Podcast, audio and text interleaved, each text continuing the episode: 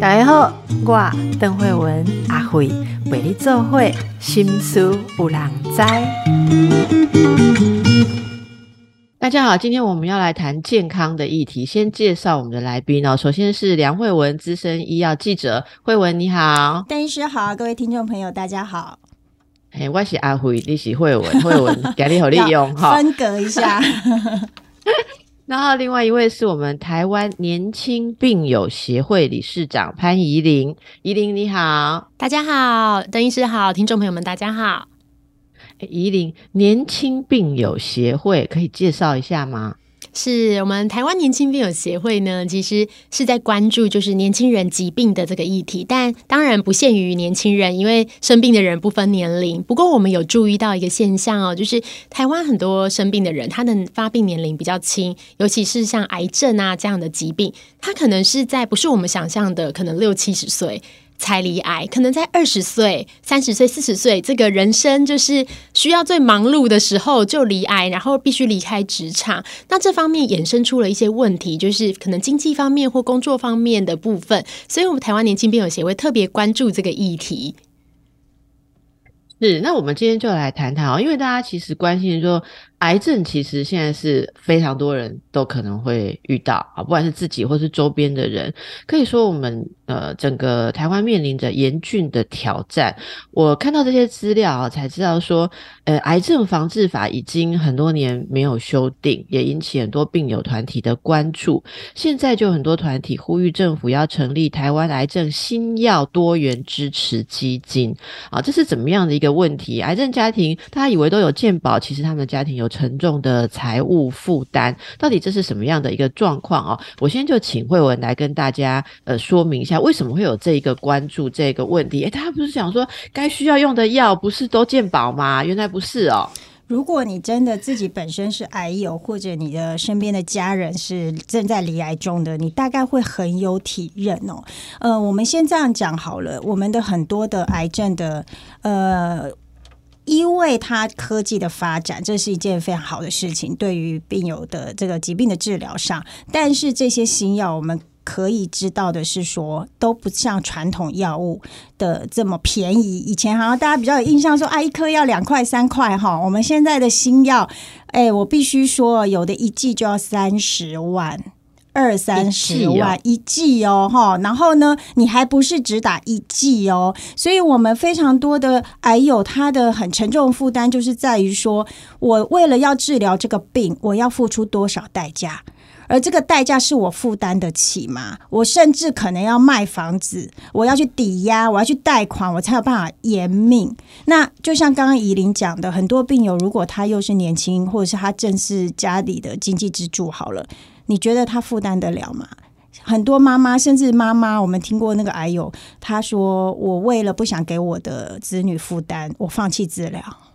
这是不是一个很沉重的选择？所以呢，这个呃，回过回到头来，就是回应我们这个问题，就是说，呃，为什么会有需要成立这样的一个呃多元的支持基金？它其实就是一个在补足我们现有制度的一个难处，还有这个缺缺憾的部分。因为很多的药物，你必须进入到健保，我们才能享用到它很。第一点就是比较合理的一个一个支付的价格嘛，就是政府会帮我们处理。但是呢，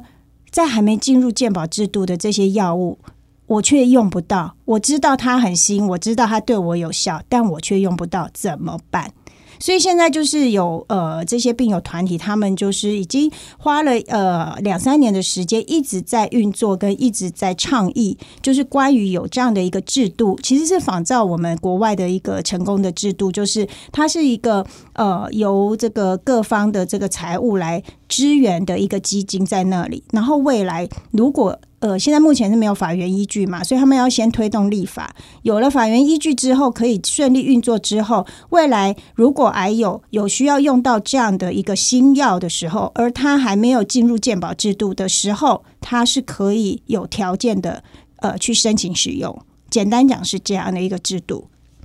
嗯，那依林有补充吗？就是这个。这个基金的需求，你应该看到有接触过很多的病友跟病友的家庭嘛？哈，实物上这是很很需要去解决的一个困难，是吗？对，因为我们其实我自己也是乳癌病友嘛，那我自己。很开心可以看到，其实这几年就是医疗科技的变化真的很大。以前我们大概在八年前离癌的时候，你能选择的药物有限，你可能要么就是化疗，不然就是标靶。那标靶可能也只有一种这样。但是其实随着这几年，我们发现，哎，一直都有推出很多更新的药物。有一部分是因为离癌的人增加了，但也可以想象得到，就是这些药物的推出，其实需要耗费非常多的资源。非常投入非常多的医疗资源呐、实验呐各方面的这些资源，所以会造成它药价很贵。那我们发现邻近的国家，大家的制度都不一样嘛。因为台湾是一个很棒的地方，就是尤其在健保制度的部分，就是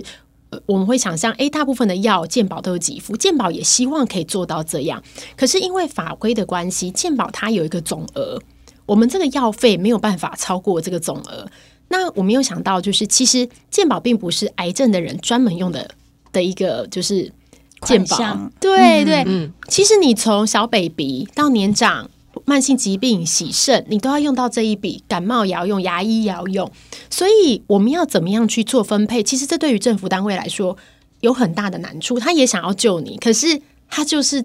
钱就是这样，钱就是这么多。对对对，所以我们会发现，你其实很多东西你讨论到后面，发现是哎，原来是裁员的关系，所以没有办法把这个药物纳入健保这样。然后我自己在八年前罹患乳癌的时候，我自己是乳癌一起嘛，那个时候我自己遇到的状况就是，我们的标靶用药，呃，我的状况是没有给付的，所以我那时候也是自费大概一百多万才完成治疗，这样。对对对，所以。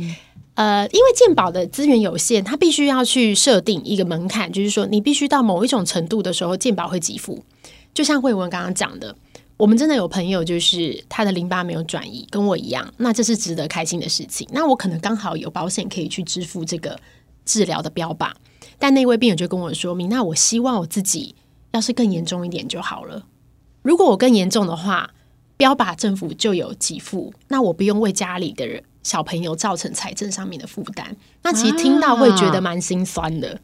对，后来那位病友标靶的标靶的给付是他有，例如说严重程度要几期以上才有给付这样。然后如果是一起是没有给付，呃，对，他会看你一些特定的状况。这么说好了，就是我们的健保啊，因为它就像米娜说的，它就是一个。总总额在那里，他每年收到的钱就是这么多，但是他要怎么去分配？那除了分配给其他疾病之外，对于癌症来讲，呃，我们必须讲，他因为钱有限，所以他呃得要拿捏的很紧，关于那个给付的标准。所以呢，很多的病友是这样，就是说你的疾病还不够严重，或者是你还没有试过 A、B、C 这个初期的药物，然后他就不会给你更好的药。那着眼于就是因为他必须要有一个成本管控的这个这个概念啊，那但是你回头想，这样的逻辑又很奇怪。对于我们的病友来说，我的疾病不是应该要一开始你就给我最好最有效的药，去让我避免恶化吗？好，那所以就会在这个上面会出现一个就是呃冲突的地方，所以我们现在就是呃这些病友团体啊，还有这些就是呃我们的一些相关的这个基金会等等，他们就是想要有一个这个呃额外的一条路，除除了在健保以外，另另外开一条路，可以给这一些呃我们国内其实这个还有的家庭大概八十万。这八十万，他们之前做了一个调查，每个人大概这个呃，大概有两成，两成是花费在治疗上的花费会超过百万。那我们健保目前他们之前呃，他们之前统计起来，大概能够 cover 掉这个癌友部分也只有三成，也就七成你要自己想办法。那你想办法，你这钱哪里来？我除了你刚好像米娜一样，他刚好有这个商业保险可以 cover 以外。没了，然后你想想看，我一个月负担十几、二十万、三十万这样的钱，我怎么治疗？对不对？是不是只能选择放弃吗？那我们目前呢，从那个呃呃数据上面看到，是从健保开办以来，我们国人的平均余命是增加了六年，也就是大家越活越长。所以你会面临到这个疾病的挑战也越多。然后呢，癌友的这个呃存活率也是大幅提升，因为有这个新科技的关系、进步的关系。但是要想远一点，就是说，那这些增加或是这些这个呃提升的部分，在我们的医疗的这个给付上面，或是医疗的照顾上面，以后要怎么办？这是一个关于这个国家政策的一个部分。诶，那慧文以你的了解哈，呃，癌症有很多的种类嘛，哈，是，也，除了刚才提到乳癌，现在还很多的新药是需要高昂的费用，对，还有没有一些大家比较熟知的癌症肺癌的啊那个肺癌？我举例来说我举例来说，像肺癌的话，呃，现在我们知道，就是除了传统化疗之外，有很多的呃选择嘛，哈，比方说标靶药物是很有效的，那前提是呢，你还得要先做一个基因的比对。如果说你有符合这个某些特定的基因的话，你用这个药。这个效果真的非常高，我们之前看过三期啊、四期的癌友都可以活得好好的。为什么？因为它就是刚刚好，它的这个基因的特性是可以符合这个药物的药效。好，那所以呢，像这些标靶药，或者有些它已经没有办法开到病人，他必须选择什么？像现在很新的什么免疫治疗啊、细胞治疗啊，你知道吗？有些细胞治疗整个完整的疗程做完，可能要上千万。这种这个花费的额度都不是你可以想象的。哦，那那所以这个状况，目前大家都是靠自己的方法在撑，或者有的可能就放弃自费的药物，对不对对？你就只能选。如果你真的没有钱，就是只能选健保有给你的那几项。这里我想要补充一下哦，就是刚慧文有提到一个免疫的药物嘛，其实免疫的药物在国际上已经蛮多国家灵活的在运用。我指的灵活运用，就是说它可能会依照病人的状况，先用免疫，或是它搭配标靶药物或搭配化疗，一开始第一线就先用。那台湾蛮有趣的部分，是因为它这个健保总额的关系，所以它必须你要先做第一个化疗，可能第二个化疗、第三个化疗都没有用了，对。然后你要证明你没有用，然后呢，好，确定没有用了，好，你终于可以用自那个健保的免疫了，太好了的时候，其实你那时候身体状况已经不允许了。对，已经不允就是你就算用了，效果也不会好，因为你的免疫力啊，已经因为你不适合前面的药，又加上前面拖了那么久的时间，所以这个也是我们癌症治疗真的就是在抢时间 对对对真的我们有一个概念，就是也许大家比较近期的一个经验，就是说，像我们的那个新冠肺炎的疫苗有没有，是不是都是呃有所谓的 EUA，就是那个呃呃，就是 EUA 是就是早点让你。快速通过嘛，紧急授权嘛，好。那像我们的癌症药物，现在也是希望能够有一个类似这样的机制，就是说，以前传统药物你可能要做到三期临床试验，做到三期，然后经过一连串的一个审查制度，然后呢，健要不要纳入健保，健保要跟你议价啊，来回的沟通啊，来回的讨论啊。其实他们所花的时间，你知道，一个药新药要进入健保，他们统计下来是要花两年的时间。对那这两年，你觉得的癌症病人可以等吗？好，所以就是为什么我会很急迫的想要去 push 这件事情，就是因为这个有它的急迫性啦。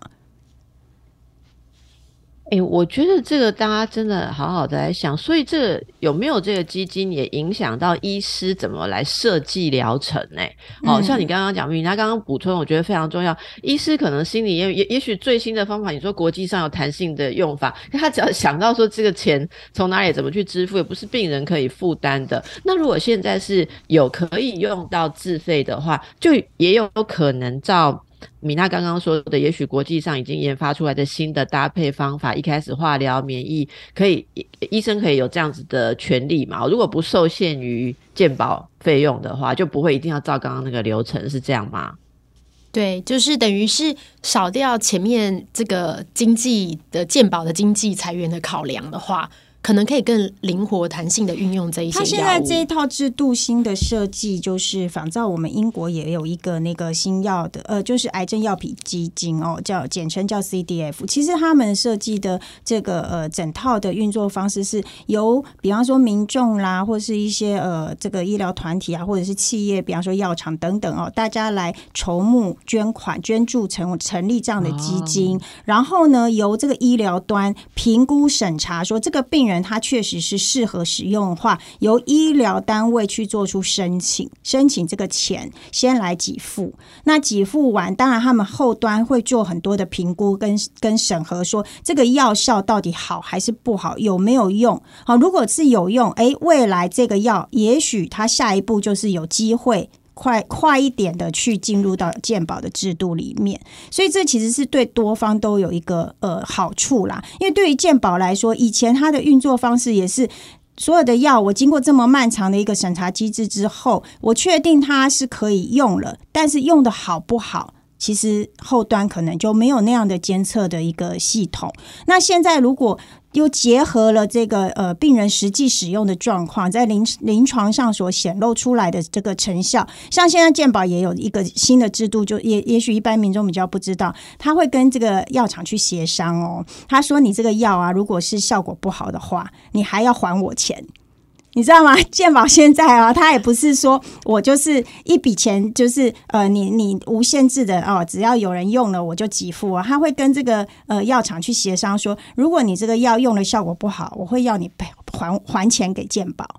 你要还回国库的概念这样子，所以对于这些呃这个呃未来在我们的这个呃预算呃不是预算了，就是健保的裁员的部分，他们也会有这类似像这样的一个呃把关的机制，去让我们的钱好这个健保费用的更精准，然后用在刀口上。我今天访问的是梁慧文资深医药记者，还有潘怡玲米娜是台湾年轻病友年轻病友协会的理事长啊。刚才说到需要这个基金，前一阵子的确这个新闻有出来，就是有十三个癌病的病友团体联合声明，呼吁设置台湾癌症新药多元支持基金。刚才慧文有跟我们在解释说，如果要参考国外的做法，这样的支持基金可以怎么样去运作，怎么样成立？我们就请慧文来跟我们介绍更多这个想法。首先，这十三个癌病团啊的联合声明，他们说了什么？这是什么样的声？声明呢？呃，他们其实呃最大的一个当时的时间点，就是我们立法院卫环委员会当时正在进行这个修法的审查。那刚刚节目最前面有提到，就是说我们的癌症防治法其实已经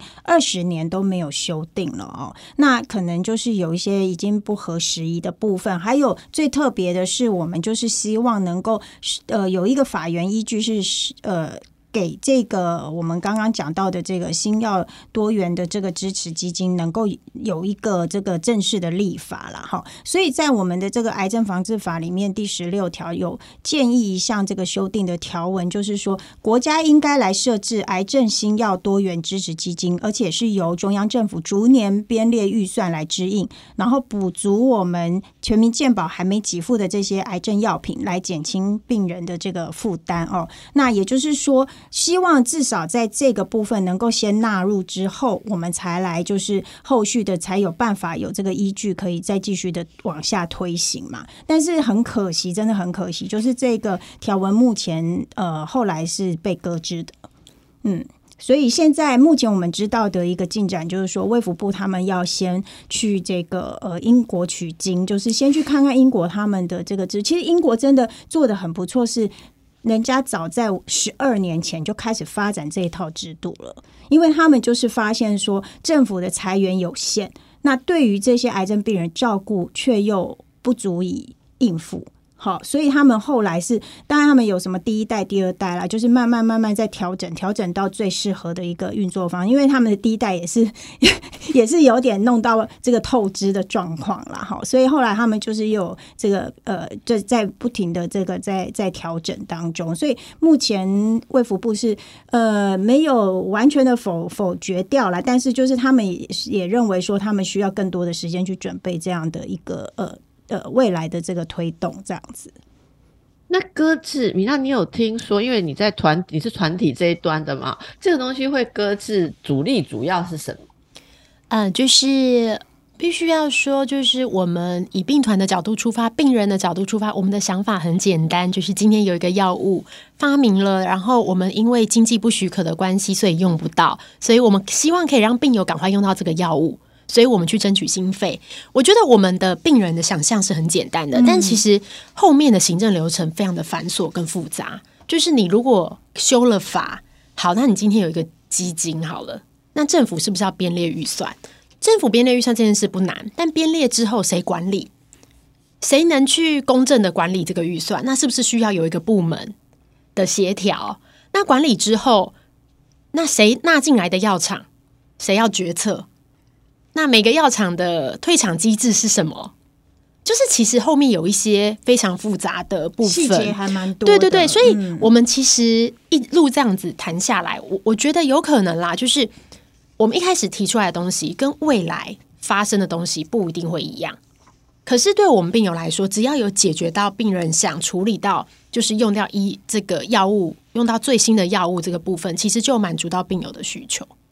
我说一下我的想法跟经验啊。通常一个新的法案出来，要协商，然后要进到立院，然后能够去被呃落实执行啊。你要知道，最关心的就是使用这个法的人。像我们现在来这个事情来讲，就是病友哈。然后你会发现说，除了自助之外哦，其实要等待什么呃某一个团体啊或呃政府啊去想出解决困难问题的方案。有时候是很遥远的啊，所以我才会好奇说，那目前呃，像癌症病友的团体们啊，有没有一个呃，有有没有一个 idea 或一个比较具体的想要推的计划？是这些钱是从哪里来？好，例如刚才慧文有提到嘛，有企业啦、药厂啦，或什么，所以目前有没有一个想象？因为我们可以透过民众大家，那甚至听友的了解哦，大家如果去支持这个东西，我觉得力量也是很惊人。只是问题是方法在哪里？我觉得大家听到目前一定都了解需要这笔基金。那问题是很多很多的事情都需要基金，大家知道吗？坐在这个主持人的位置上哦，每天报道都是觉得说，如果天上能够掉钱下来，真的很好，因为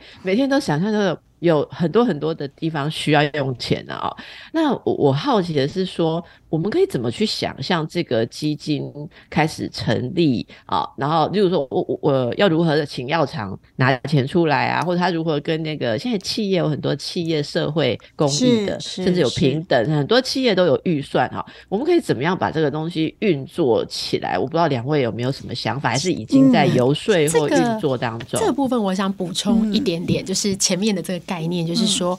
呃，为什么鉴宝的裁员会这么的，就是。局限呢，是因为鉴宝法它有裁员来源的规定啊，我不能捐钱给健保。哎，我觉得健保今天很可怜，我要捐一千块给他，这是不允许的。因为健保也不能募，不能不能。你有 听过健保在募？对对对对，没有没有，请请捐款到这里给健保，这样对 健保不能捐钱。对，所以想今天帮他募一下。对对对对，今天讲完不行，因为我觉得这真的论需要帮忙捐，不行的，这是法法源依据的关系。可是，如果今天是一个基金，我们一开始在设定这个这个癌症防治法的时候，我们就把这个定位成政府的基金一部分益助之外，我们让他可以接受外界的捐款，包括就是企业社会责任，或是包含不管是药厂，或是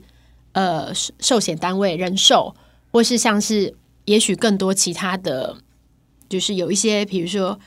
防治防治，比如说。癌症疾病防治的这个，对对对的烟捐啊那些，对，然后甚至是民众捐款，这其实都是有可能做得到的，只是因为卡在健保，是因为法律的法源的关系没办法做。但是如果我们在建立这个基金的时候，我们把这些东西都先预设进去。那民众是有机会可以捐款给这个基金，支持这个基金使用的。之前呢，其实那个呃，国内的这个三大，包括我们刚刚讲的这个呃，台湾癌症基金会啦，还有这个年轻病友协会，还有乳癌病友协会，他们其实已经弄了一套还蛮完整的一个政策建言书哈。这个部分其实里面就是呃，还蛮详细的，把呃，包括邓医师刚刚问到很清楚，就是裁员的依据要哪里来，怎么运作等等，然后怎么管理哈。那这里面它。初步目前列的这个裁员依据，包括就是我们前面也说了，就是希望政府能够编列部分的预算，还有呢一些是个，他也接受个人、企业或慈善团体的捐赠，还有商业医疗保险的部分，因为这部分，比方说他们有癌症医疗保险回馈金的制度啦，哈，类似这样子。还有我们讲到一些目前政府现现在有在收的什么烟捐呐、酒捐呐这些什么呃一些环境污染的这些呃基金的提拨等。等等，这些其实都可以纳进来。那他们初步有估算，就是说可能需要每年的这个规模是大概四十亿。那回到我们刚刚呃，邓医师有在关切，就是说其实呃很大的一个最大的一个目前法律上面的一个呃状况就是。刚讲健保，它呃，或者是说政府端公部门，它现在遇到最大当前这个修法阻碍，就是我们有一个财政纪律法，里面规定就是说，对财政纪律法里面有提到哦，他说如果你要新设基金，是不得将政府既有收入以基金的方式限定专款专用。等等哈，就是有一些细节，当然这部分是不是就冲突到了？因为我们已经有既有的收入，可是我们现在想要有的又是基金的方式，又是限定专款，所以这个部分就需要去解决。你的意思是说，既有收入，比方像烟捐、酒捐就不能拿来这边限定专款？比方说，我们有健保啦，就是他在这一块已经有既有的财源在使用嘛。对不对？健保我们是不是就是有一笔钱在那里？对对，所以呢，他的意思就是说，你政府端你的官方是不能在另外。你已经有这样的财源，不能在另外又成立一个基金，然后又限定什么专款专用。这当然，当初这个法条上，它它会这样子设定，一定是有一些呃由来跟道理啦。但是目前就我们知道，就是它会是在这个部分，因为有法令的这个限制，所以健保或者是说我们现在呃病团，他们希望想要有成另外成立这个多元支持基金，就要真的是要用呃另外一套制度来来筹。问问，你现在说的这个冲到的这个法是什么法？财政纪律法。财政纪律法哦，好。哎，我觉得现在提出这些很好，因为而且他还有提到，还有一个 是那个什么中央政府特种基金管理准则，也就是他们在这个协协商的过程当中，会发现说有一些冲突点呐，必须要解决这方面的问题之后，才有办法去呃另外的推动。哎，现在这些呃，有没有现在？因为我说快要选举的时候，大家会比较热忱一点哈。现在有没有诶一些候选人啊，或者是党团在关注这个事情啊？米娜，哦，其实非常感谢，就是大家 非常感谢大家，就是这个这个议题其实获得蛮多蛮多委员对蛮多委员、议员或是政府单位的关注。我们也因为这个议题呃拜会过总统府几次，这样子。对，那我们其实有感觉得到，就是大家想要为民服务的这个心意，但是因为法条真的非常复杂，很多程序的部分，然后还需要很多的时间来讨论。是，所以有很多可以处理啊。我想大家是非常的期待，因为这是就说到米娜你自己跟呃理呃协会里面遇到过的很多例子。其实想象上，如果是年轻的病友，在经济上当然没有储备那么多，对不对啊？所以根据贵会的调查，目前有。无业的癌症病友，他们是因为罹患癌症而失去工作哦。你看到的这些情况是怎么样？会有一些例子可以跟大家分享吗？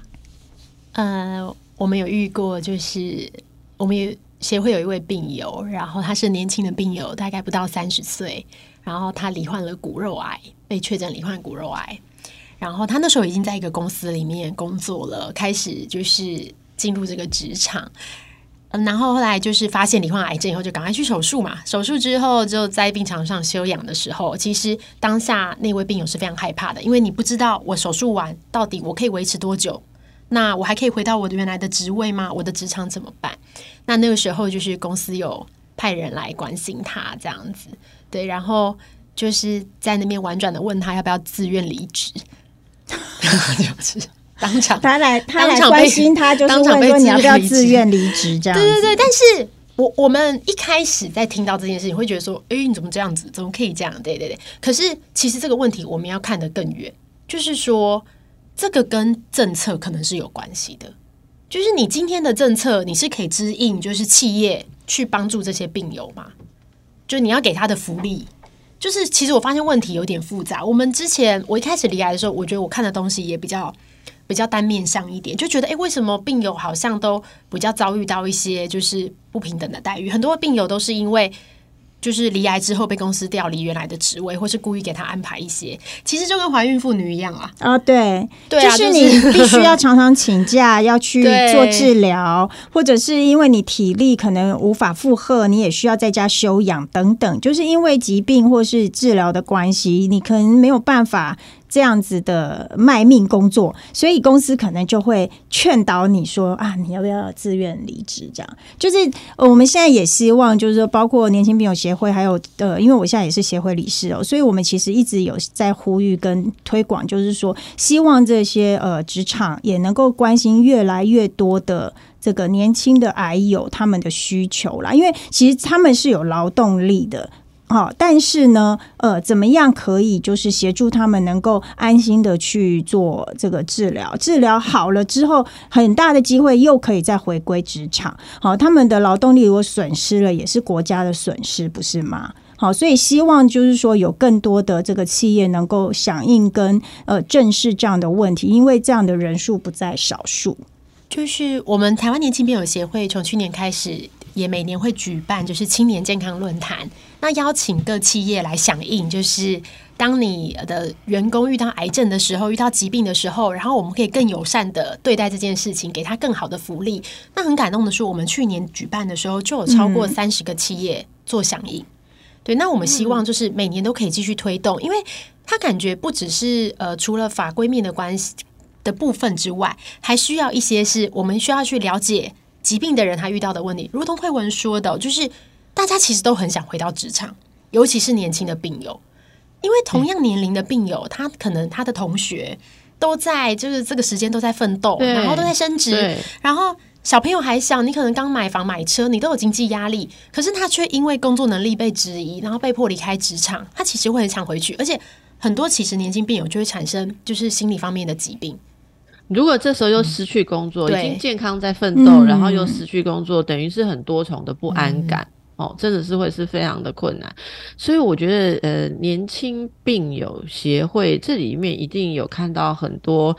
一一般可能没有特别去思考的问题啦。因为说真的，以前都以为癌症是中很多都说中年以后的事情，但它真的有年轻化。我记得上次慧文呃来介绍这个肺癌的时候。好，跟医师，你，就有提到年轻化是一个问题，那是不是只有疾病，而是年轻化这么多的人在很年轻的阶段遇到这些问题的时候，他需要考量的点跟他的危机真的也是蛮不一样的啊、好，所以呃，也许大家可以用。更不同的、更开阔的角度来多关心一下我们周边这些朋友们。继续请教两位，刚才说的那个十三个癌症病团联合声明，呼吁设置台湾癌症新药多元支持基金。其实里面有提到，联合声明里面有一个是三大癌症防治战略目标。慧文，你有看到这个吗？有有有有有，他们就是希望这个是什么什么样的战略？呃，希望能够在强化哈大社会大众对于这个癌症防治所呃所关注的一个这个强度啦哈，因为我们其实也知道对，因为其实我们也知道嘛，政府其实他们也有一个针对我们的这个呃癌症防治有一个目标嘛哈，比方说到呃呃什么二零二五年呐、希望能够呃降到什么一个程度啊，减少的这个离离癌的人数等等哦，就是它有一个呃防癌的这个目标嘛哈，所以呢，我们会认为说。你要能够让这个癌症控制的好，其实真的在治疗上面，好，我们需要有更大的这个支持的力量。所以呢，他们就提出了这三大癌症防治战略目标，哈，包括第一个要解决，当然就是跟我们今天一整集节目讲到的息息相关，就是要帮助癌友不要陷入这个治疗的经济困境。好，经济层面还有这个费用负担的部分，哈，确实是眼前需要很急迫的去解决的，哈。希望能够把这个呃所需要的这个药物负担能够控制在一般癌症家庭可以承受的范围。之前蛮特别的，他们也针对这个去做调查，也就是针对这个癌友的这个家庭说，哎，你认为？呃，你可以负担的这个金额到底是多少？哈，目前调查出来，大家是说，呃，可负担的范围是一个月两到三万。那你想跟我们刚刚前面讲到那个药物的差距还差这么多，是不是还是需要有更多的这个资源来挹注，才有办法让他获得合适的治疗？好，这个是大家目前眼前需要去思考的。另外是他们也希望借由建立这样的制度，哈，能够结合我们一些所谓的呃真实世界的一个数据，让健保的资源有效运用。就像呃我们刚刚讲的，以过去的这个健保的给付方式，哈，给付的制度，它可能衡量的就是说，哎，你这个药药物做了三期有效了，那我就呃在议价的经过议价之后，好，那那。让进入健保，然后健保愿意来做一个给付，但是呢，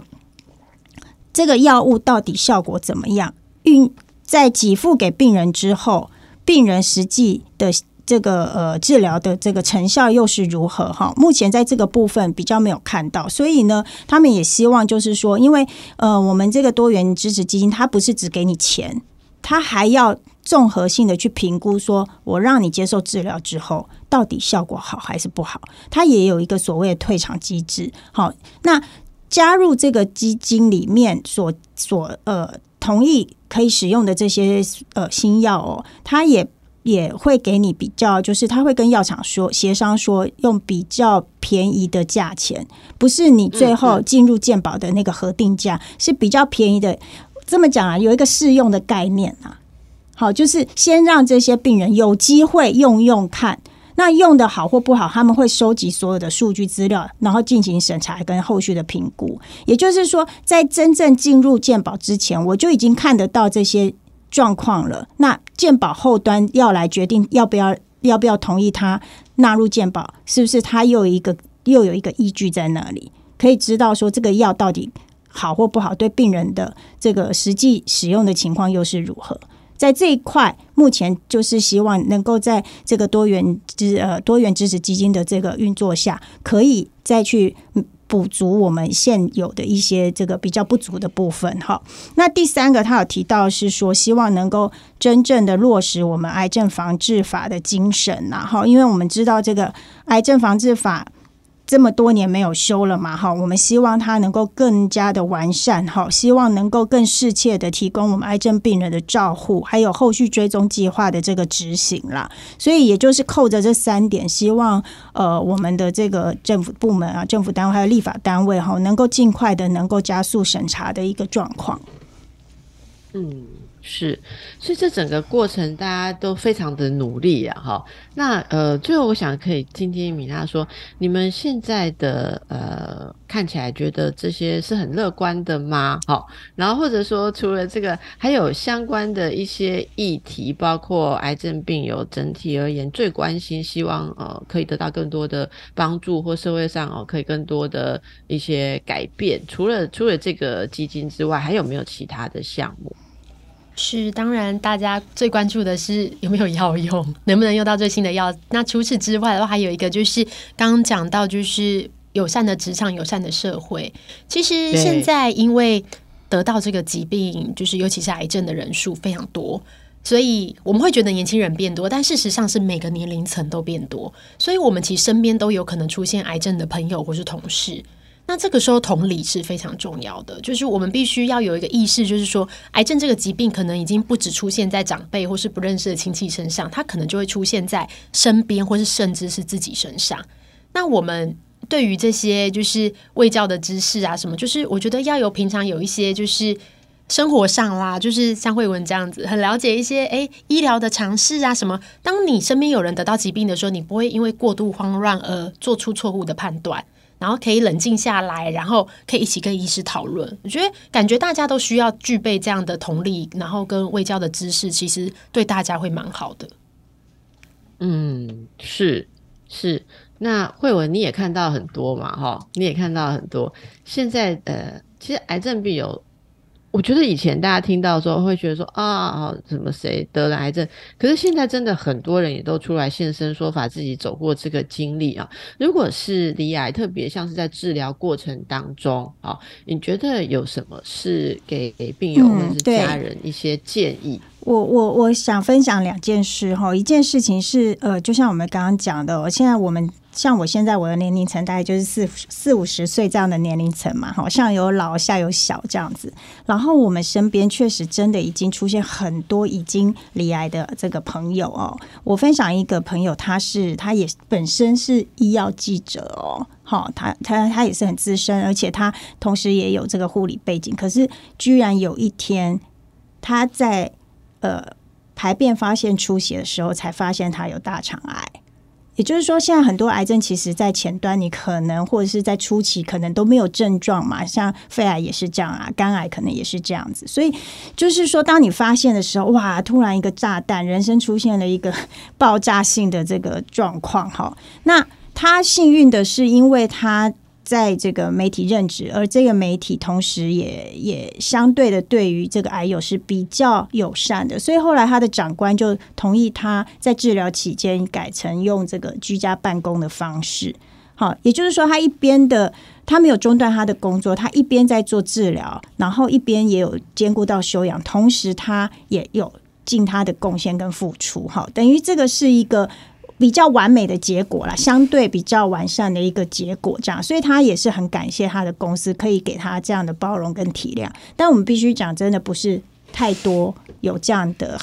的这么优惠的一个条件，这样子好。那另外再讲到，就是说，对于目前眼前可以呃提醒大家的部分，就是说，我们的保险很重要，因为现在除了呃这些病友团体啊，我们官方正在协商关于这个呃新药多元支持基金的这个部分之外，在它还没有真正落实之前，这一块希望大家能够还是要有一点保险的。观念，因为我们的商业保险现在也是有人在推动，就是用商保来补足健保的这一块哈。那像米娜，她的经她的经验我也知道，她就是好在在她 呃确诊之前，居然家里刚刚好就保险了，就帮她投保。而那笔，而且我觉得那么年轻会想到要去对，所以他也觉得他 so lucky，对，so lucky，就是所有的费用全部有被 cover 掉。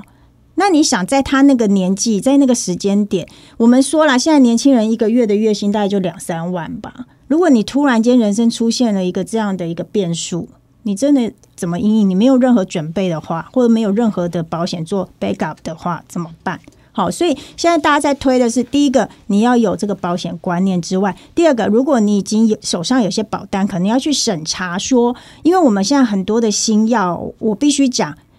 口服药或什么，有些癌症用药不是你想的那样，说我要住院好几天，我可能只是去个门诊打呃吃个药或打个针，我就回家了。好像这样是不是有符合你的这个保险它所给付的范围内？你都要去确认清楚。还有所谓的什么实支实付等等，哈，像这些有没有涵盖在你已经既有的保单的项目里面？如果没有，要怎么去调整？这个可能是眼前可以做的。好，这些细节提醒大家去注意啊！哈，那大家也可以持续关注这些问题。我想在台湾年轻病友协会，我们也可以看到持续的为大家提供一些资讯，好，还有带领大家一起去做一些努力。不管是不是各位身边的人有这样的状况，好，让大家一起来为所有有需要的人，好，来发声，来争取更多。非常谢谢两位今天带给我们这个分享，也祝福大家。谢谢，谢谢，拜拜。